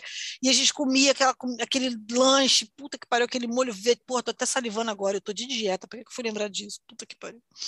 E a outra coisa que eu também tenho memória afetiva pala- do paladar era um sorvete que vendia, porque tinha uma sorveteria dentro da Sears, que ela ficava lá, lá no alto. O- a lanchonete ficava no alto, e aí tinha um sorvete maravilhoso lá, e a gente ia para lá na- passear na Sears. Não tinha tanto shopping assim, né? Então o passeio era ir na Sears ou ir na Mesbla ali do passeio, aquela Mesbla que tinha ali na cidade Sim. Do passeio. Ali também a gente era o nosso passeio certo, era passar na mesbla da cidade. Teve um amigo nosso que fez, eu não sei se ainda existe isso, é, aniversário de- no McDonald's. Não, era um must ve- fazer aniversário no McDonald's, era só gente abastada que fazia. Então, eu fui uma vez de, eu fui uma vez de convidado. Foi naquele dia que eu viciei naquela calda maldita daquele Sunday. Se eu puder, eu tomo aquele injetável. Eu queria quebrar a torneira Chocolate? daquilo e ficar de boca aberta embaixo. Aquela, aquela calda de Sunday deles. De chocolate. Chocolate. Não tem igual Chocolate. aquela merda. Aquilo é uma desgraça. Meu Deus do céu. Se eu pudesse, eu comia só aquilo. Calda extra. Por quê? Porque eu quero calda extra. Eu quero calda extra. Eu mereço, eu estou pagando, eu quero calda extra. Aí lá mais calda extra, inclusive, se você puder botar pouco sorvete e mais calda, eu agradeço. Isso, isso, basicamente isso aí. Né? É isso. E tinha a Sloper na Tijuca. Eu lembro da Tinha. Sloper, eu lembro que a Sloper era assim, a minha mãe falava que a Sloper era caríssima. Então, tipo, a Sloper era um lugar assim onde pessoas, onde mulheres muito abastadas iam comprar roupa. Entendeu? Era, lugar de gente com muita grana, a Sloper. Mas Minha mãe vez eu ganhei um gente- brinco da Sloper, eu me senti tão rica, tão plena, nossa, próspera. Mas isso é enganação de mãe, sabe por quê? Minha mãe, meu sobrinho, meu sobrinho pequenininho, né? Aí ela saía com ele, então minha mãe sempre assim, não, você vai ganhar presente, vai, mas vai comprar livro. Minha mãe era, minha mãe é a do brinquedo educativo. É o Ai, brinquedo de encaixar de madeira, é o livro. Mas aí, um dia eles foram na loja americana comprar não sei o quê. Troço custava, sei lá, 10 reais. Minha mãe, não, isso tá muito caro, João. Que isso? E ele, Ah, caro, vovó.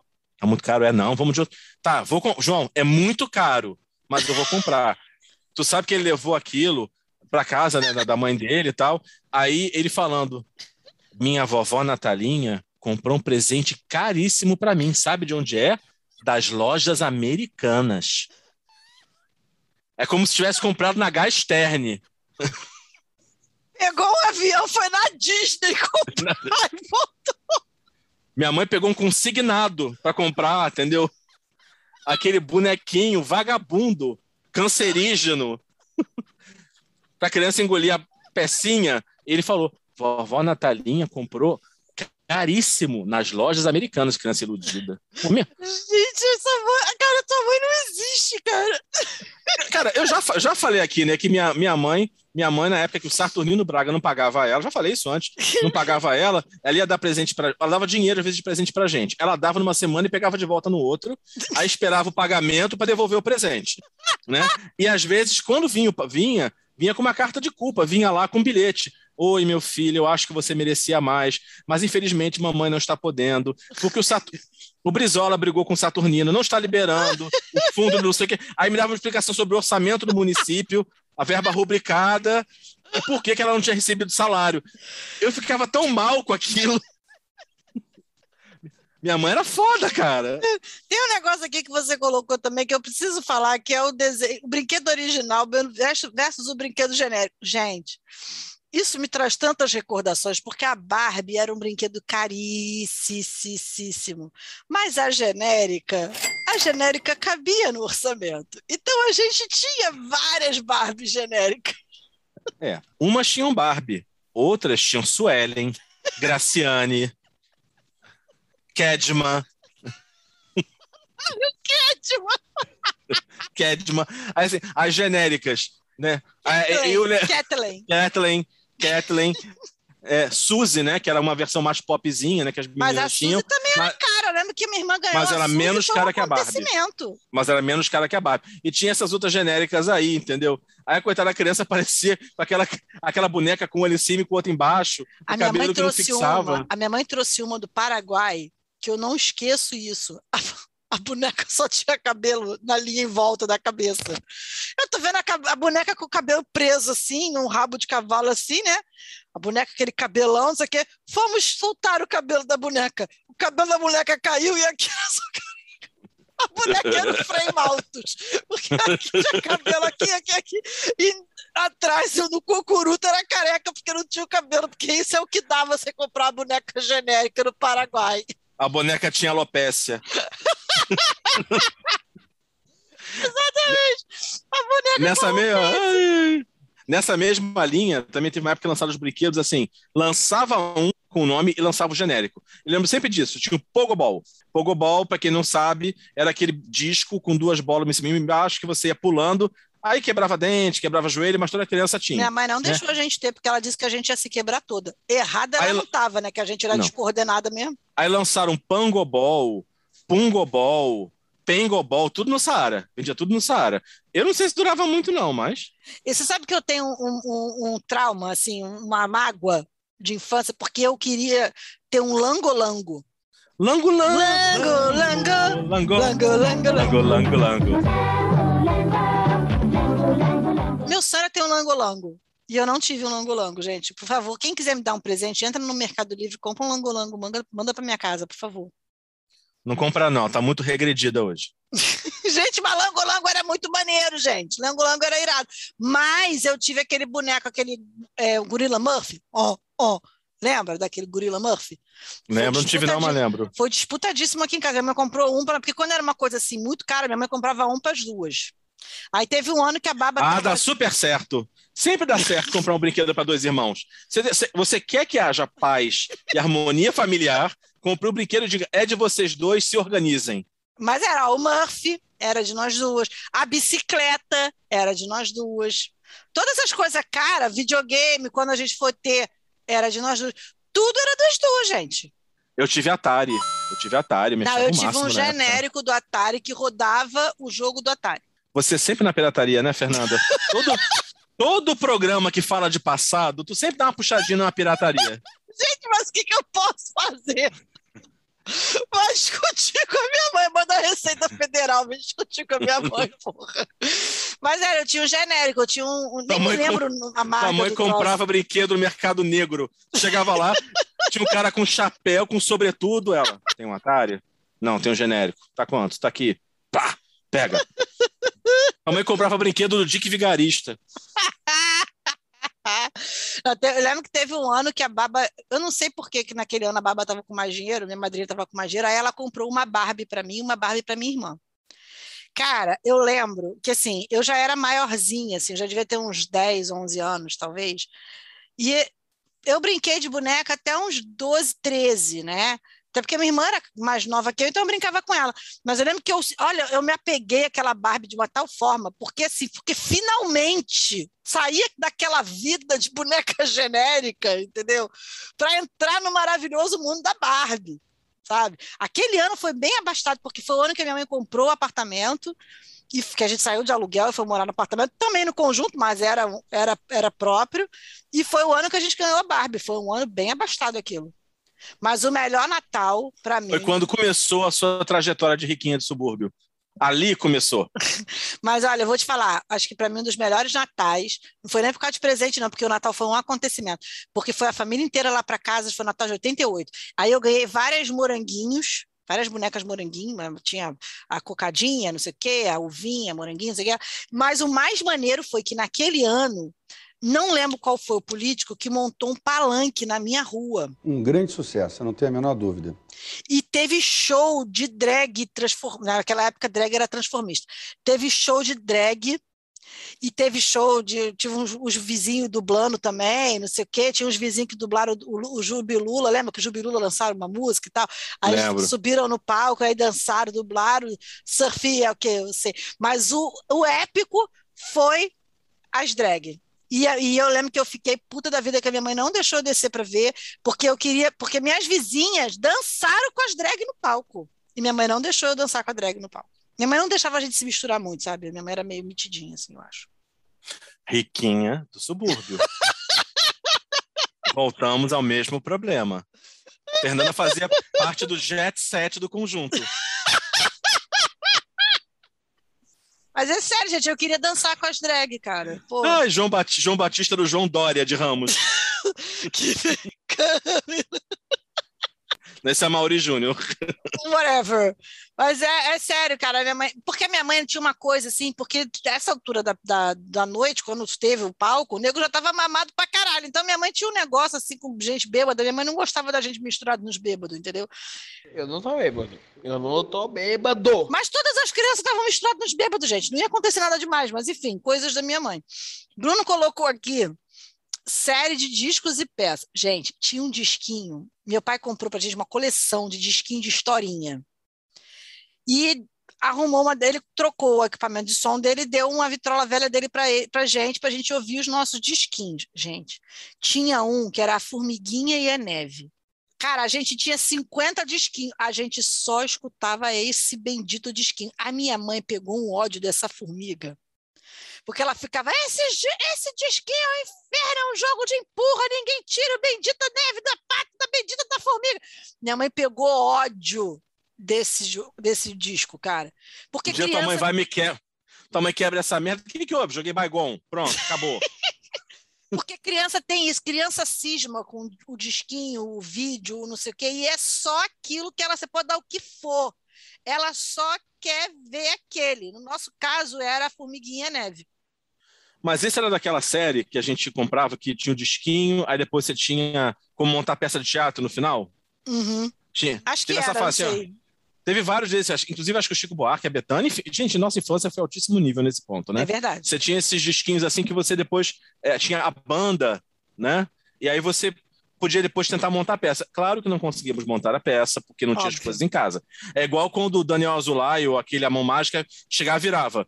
E agora vamos fazer um brinquedo. Eu quero um reator nuclear, um band-aid, um esparadrapo e o olho esquerdo da sua avó. Aí sai você correndo. Mãe, cadê o olho da minha avó? Cadê o... Pra poder, em tempo, montar o brinquedo que a porcaria da mão mágica queria que você montasse. Nunca tinha. era Caralho, pode crer frustração. que era muito assim, gente. Era sempre pedindo umas paradas impossíveis que ninguém tinha em casa. Ah, mãe, como é que você não tem um urânio enriquecido em casa? Sacanagem! Exatamente nesse nível. Desses disquinhos, eu, eu tinha um que eu, eu era também no fascínio. Eu tinha medo da historinha e eu, eu gostava. Porque é sempre assim: o desgraçado do macaco, chamado Malaquias, ele perdeu um docinho de banana dentro do oco da árvore. E ele não conseguia tirar dali. Lembra a piada do chur, que você vai aumentando a piada, aumentando a piada, botando mais elementos, aquilo, e repetindo? O disquinho era inteiro assim. Ele, ai meu Deus, não vou conseguir tirar minha, minha balinha, vou pedir para o rato. Aí o rato chegava, rato não conseguia. Aí o rato ia pedir para o alfaiate, aí vinha. Aí o rato pediu para o alfaiate, que pediu para não sei quem, que pediu para não sei quem, que pediu para não sei quem, para Mas a tirar o meu formiguinha- docinho que caiu dentro do oco. Aí tinha hora que me dava. Porque assim, ele chamava umas 700 pessoas e repetia essa história. Até que tem uma hora que ele fala com a morte. Ele fala com a morte e a morte diz, com a voz soturna: Acalme-se, Malaquias. Vou ver o que posso fazer. O meu cu trancava, eu queria sair chorando tô na porra da morte. Mas no fim a morte resolvia, obrigava, a morte enquadrava todo mundo e ele conseguia pegar o docinho dele de volta. Mas a formiguinha e a neve também era muito assim. Ela pedia ajuda para gato e cachorro e ninguém tirava o pé dela da neve. E aí o que acontecia? Chegava a primavera, a neve derretia. É, já tinha tido pelo amor de gangrena. Deus, entendeu? Pelo amor de Deus. Sabe? Por favor, né? Mas isso é uma coisa que acontece com criança, né? Aqui em casa, o João tinha uma cisma com. Teve a cisma da Xuxa, depois ele teve a cisma do Galinho Chicken Little, passou pela cisma dos incríveis. Os incríveis aqui em casa foi uma febre. Eu lembro que a primeira primeiro presente de Papai Noel que o João pediu, ele tinha dois anos, ele pediu, sabe o quê? A pasta de dente do Senhor Incrível. Juro. Eu tive isso com o Caio, Caio, meu primo. Caio, que hoje está com, lá, quase 30 anos. Teve uma época que assim, eles moravam em Vila Isabel e eu estava exilado no Lins. E eu, é, e eu fazia um curso à tarde. Então eu saía do colégio duas vezes por semana e almoçar na casa da minha prima, porque eles são meus primos de segundo grau, na verdade. Né? Caio pequenininho. Caio sempre queria ver o Rei Leão ou Dumbo. Então, toda semana eu assistia várias vezes Rei Leão ou Dumbo. E ele era aquele que já tinha decorado e ficava excitado na hora de assistir. E aí começava, na hora do. do não, Dumbo não, perdão. Era Dumbo? Não lembro qual era agora, Dumbo ou Mogli. que tem aquele assim, esse nosso batalhão. Mogli. É uma... Mogli, então é Mogli. Esse nosso batalhão é uma instituição. E você tinha que ir cantando. Aí ele ficava tenso esperando a hora que ele ia entrar, a entrada dele na cena. Ah, sim, ele tinha o timing dele ali. Tinha o timing dele. É um batalhão que tem tradição. Aí ele, uh, é uma instituição. Aí, bunho, bunho, de novo. Botava aquilo. Era isso. Também eu- teve uma fase obcecada pela Pocahontas, também, louco. Pela Poca... ele, ele, ele- no aniversário dele, ele foi, segundo ele, o John Michi. John Ai, meu Deus! Ele foi, tinha, tava com o olho roxo, tinha caído, mas foi o João Smith. E a mãe, a mãe dele foi a Pocahontas. E aí essa, era essa obsessão, e tinha a obsessão do Rei Leão, que ele sempre assistia e sempre chorava quando a porra do pai do Simba morria. Ah, aí eu caio, mas você já sabe que ele vai morrer. Mas é muito triste. Ah, o João tinha um negócio com o Galinho Chicken Little, só que ele só via até um determinado pedaço do filme. Chegava naquele determinado pedaço, ele pedia para tirar para botar no início. Aí eu lembro que teve uma vez que meu ex-marido se irritou, ele falou: peraí! Aí ele adiantou o filme até a hora que ele parava. Agora vamos assistir, que eu preciso conhecer o final desse filme. Aí depois, nesse dia, ele passou a querer assistir o filme inteiro. Mas era muito engraçado. Ele olhou, para! Parou! John Kennedy, parou, parou! Peraí! Aí pegou, adiantou o filme para ver o final. Mas é, cara, é, é- isso era uma coisa assim. Eu lembro que a gente, ainda criança também, meu pai começou a dar, tipo, disco de novela pra gente, sabe? Aí eu tive disco da, da Sol de Verão, Top Model, várias dessas novelas assim, a gente ganhava o disco, aí ficava ouvindo. É, é, Eu, eu ganhei o disco aquele do RPM ao vivo, aquela febre que vendeu pra caramba.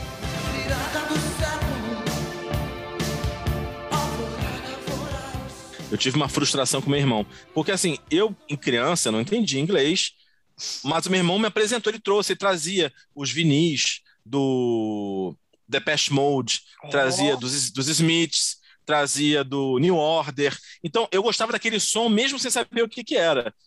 20 anos depois, eu entro uma vez em casa, tá meu irmão no telefone assim, Ai, maluco, esse carnaval, uhul, carnaval Salvador Abadá Chiclete. Aí eu, que aconteceu com aquela pessoa que me apresentou?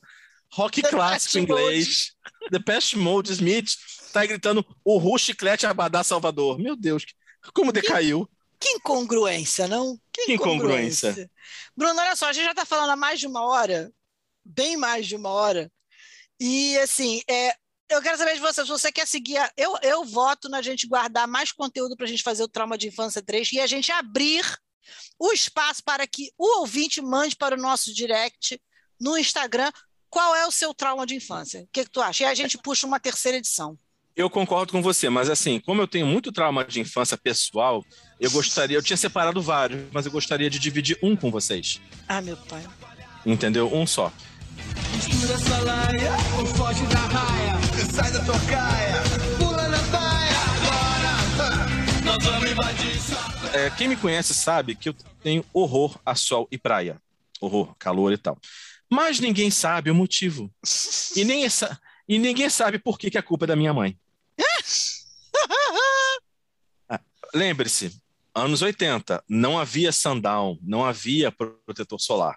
O que você tinha era, ah, você, você tinha Jesus, é o que você tinha para te proteger, basicamente. Você tinha Jesus, e os adultos passavam raito, raio de sol, cenoura e bronze, e você ia, ia com a força e com a fé. Minha mãe tinha um Fusca verde, Ah, sem ar-condicionado. Ela ia a gente para aquele Fusca verde cocô todo sábado para Ipanema. Aí ela, minha mãe, assim, mesmo que tivesse, minha mãe se recusava a comprar coisas e alugar coisas na praia. Se recusava. Então, assim, tinha uma, ah, vou levar barracas. Ela, a barraca nunca abria porque a barraca estava enferrujada. Então, não adiantava nada ter a barraca. O sol ia direto. Então a gente minha mãe passava lá o raito dela, o, tal, o cenoura e bronze, e ficava lá tostando no sol. A gente ia para água. Minha mãe tem muito medo de, de mar, sempre teve. Ela tinha um baldinho da Souvenir, que ela chamava a gente da água falava assim: vai lá encher para mamãe. Aí a gente descia, aí pegava água assim mais da frente. Não, não, essa água tem areia. Vai mais pro fundo. Aí a gente ia lá pra puta que pariu da, da- de Ipanema para trazer de volta o baldinho. Ela pegava, jogava, passava e tal. Chegava uma hora que eu começava a cozinhar. Eu falava, mãe, tá ardendo. Aí você pensa que eu escutava assim, não, meu filho, vamos para casa, vamos embora, está muito sol. você tá aqui desde 8 da manhã, são duas da tarde, você é branco. Deus do céu. Né? É, Não, era assim. Ah, vai se molhar que passa. A resposta que eu tinha era Vai essa. se molhar que pra bota mais sal pra cozinhar mais ainda. Pra ficar mais pururucando no sol. Aí quando a coisa ficava muito, muito, muito, muito difícil, ela sacava ou um tubo de pasta d'água, ou sacava aquele bendito tubo de hipoglose e tacava na minha cara. Então ficava eu lá, branco com aquela mancha na cara, né? Todo ferrado. E Meu cozinhando, pai. cozinhando, cozinhando. E assim, às vezes a gente queria assim, poxa, mãe, tá passando picolé. E ela tinha dinheiro. Era uma escolha comunista da... pobre da minha mãe, entendeu? Vocês vão premiar o assalariado, o trabalhador local. Não vão servir as megacorporações da IOPA, da Bom. Então, a gente não comprava tablito. A gente não comprava chicabon. Não, passava um sorvete do tio, que na época era um sorvete Itália genérico, que assim, aí tinha doce de Dragão leite ou sabor. Dragão chinês. Aí você tinha, comprava lá o sorvete. A começar que você comia metade do papel, porque o papel não soltava. Aí quando finalmente você conseguia tirar aquilo, caía na areia. Aí eu, mãe, caiu na areia. Ela, lava no mar que passa, que melhora. Só que o mar, lembre-se de Ipanema, tinha o emissário submarino. Você acha que ela estava preocupada com isso? Não.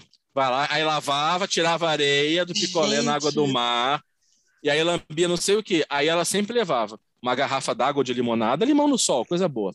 É, mas levava uma, uma térmica e uns biscoitinhos. Mas, cara, às vezes passava assim um salgado, uma coisa. Mãe, compra? Não! Eu trouxe água e eu trouxe biscoito para vocês não ficarem gastando dinheiro na praia. Teve uma vez que a gente, a gente foi com Maria Lúcia, amiga de minha mãe desde sempre. Maria Lúcia ficou, comprou um sanduíche, uma- um sanduíche natural. A gente ficou igual dois pobres famélicos, cachorro, padaria olhando para aquilo. A gente com biscoitinho creme cracker olha- olhando. Aí, aí a Maria Lúcia pegou.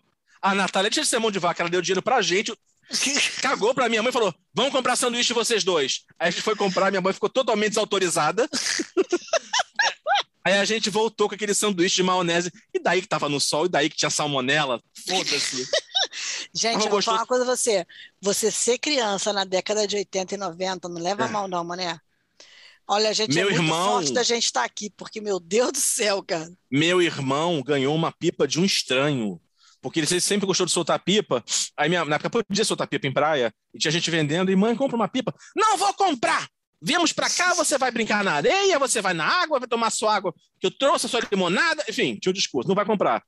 Meu irmão ficou olhando tanto que o estranho comprou. Toma, meu filho, pra você. O estranho na praia se apiedou do meu irmão e deu pra ele. Acabava tudo isso, vamos voltar pra casa.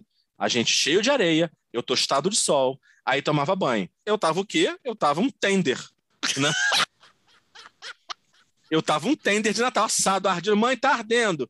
Aí, assim, era passar leite de aveia, da Vene, hidratante, não sei mais o quê. E no desespero, às vezes, a gente jogava, eh, às vezes jogava por conta própria, maisena no lençol para não grudar. Ai, meu Deus. Foram anos, assim, anos, todo verão, toda semana passando por isso. Toda, por isso que eu falo que eu comemorei quando chegou o, Sandal Fator de Proteção 4. Quando, cara, quando deu assim, tipo, 10, 11 anos, que ela falou, vamos à praia, eu, não, não vou. Vou ficar em casa sozinho. E assim foi até hoje.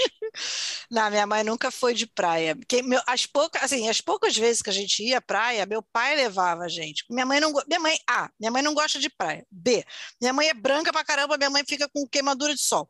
C, minha mãe não gosta de muvuca. A gente ia fazer o que na praia? Né? Então, assim, a gente pô, foi para pouquíssimas vezes assim com a, com a família. Assim, a gente ia, ia- a gente ia na, naquela praia que tem ali no, da Joatinga, debaixo ali da, do, do viaduto. A gente Sim. ia ali. Aí teve uma época que meu pai ia para Niterói com a gente. Por exemplo, eu não tenho lembrança de eu em criança ir em praia da Zona Sul. Não tenho, a gente não ia. Era, era totalmente fora da nossa realidade. Eu lembro que eu fui pa- passei aí a praia na Zona Sul, eu já adulta, já indo de ônibus por conta própria, porque eu não, Não. ia. Mas naquele tempo tinha balneabilidade na Praia da Bica. Passou um período que tinha, depois. A gente, a gente ia para Ipanema mesmo, Copacabana. E eu nem vou comentar, porque não a história vai ficar muito grande, de uma vez que eu quase me afoguei com meu irmão na água, porque minha mãe e minha prima Mônica estavam de costas batendo papo com um político de esquerda, debatendo sobre a miséria humana, sobre a inclusão social, enquanto os filhos se afogavam. Tá lá no banco de areia, os surfistas tirando a gente, e elas falando sobre a opressão do capital. Mentira, que o político. Era porque o político estava dando em cima da minha prima Mônica na época, mas deixa pra lá. Acha que era aquele Milton, Milton Temer, que era o nome dele? Milton Aham, Temer. Milton Temer. Acho, acho que era ele. Estava ali sentado na rodinha, não sei o quê, falando sobre as grandes questões da educação, Ah, as grandes Deus. questões sociais do mundo, a opressão e concentração do capital e a gente morrendo afogado. Mas deixa pra lá, fica aí para um próximo programa, fica aí para o volume 3. Gente, é isso. Nós vamos encerrar agora. Bruno, vamos na semana que vem mais uma edição do Não Somos Sérios. Beijos, acompanhe a gente no Instagram, que o Instagram está bombando, como sempre, os melhores memes feitos por esta pessoa aí chamada Bruno. Por favor, sigam a gente. Gente, meus memes podiam estar em galeria. É que eu sou humilde, franciscano e prefiro compartilhar com vocês. Então prestigiem, tá? Eu gasto horas fazendo aquilo. A pesquisa de. Você não tem ideia da pesquisa de conteúdo que eu preciso fazer. É basicamente a seguinte: acabou o programa, eu penso em uma idiotice, mando pra Fernanda, ela bota o selinho e fica pronto. Beijo pra vocês todos e até a próxima semana. Até mais, gente. Tchau, tchau.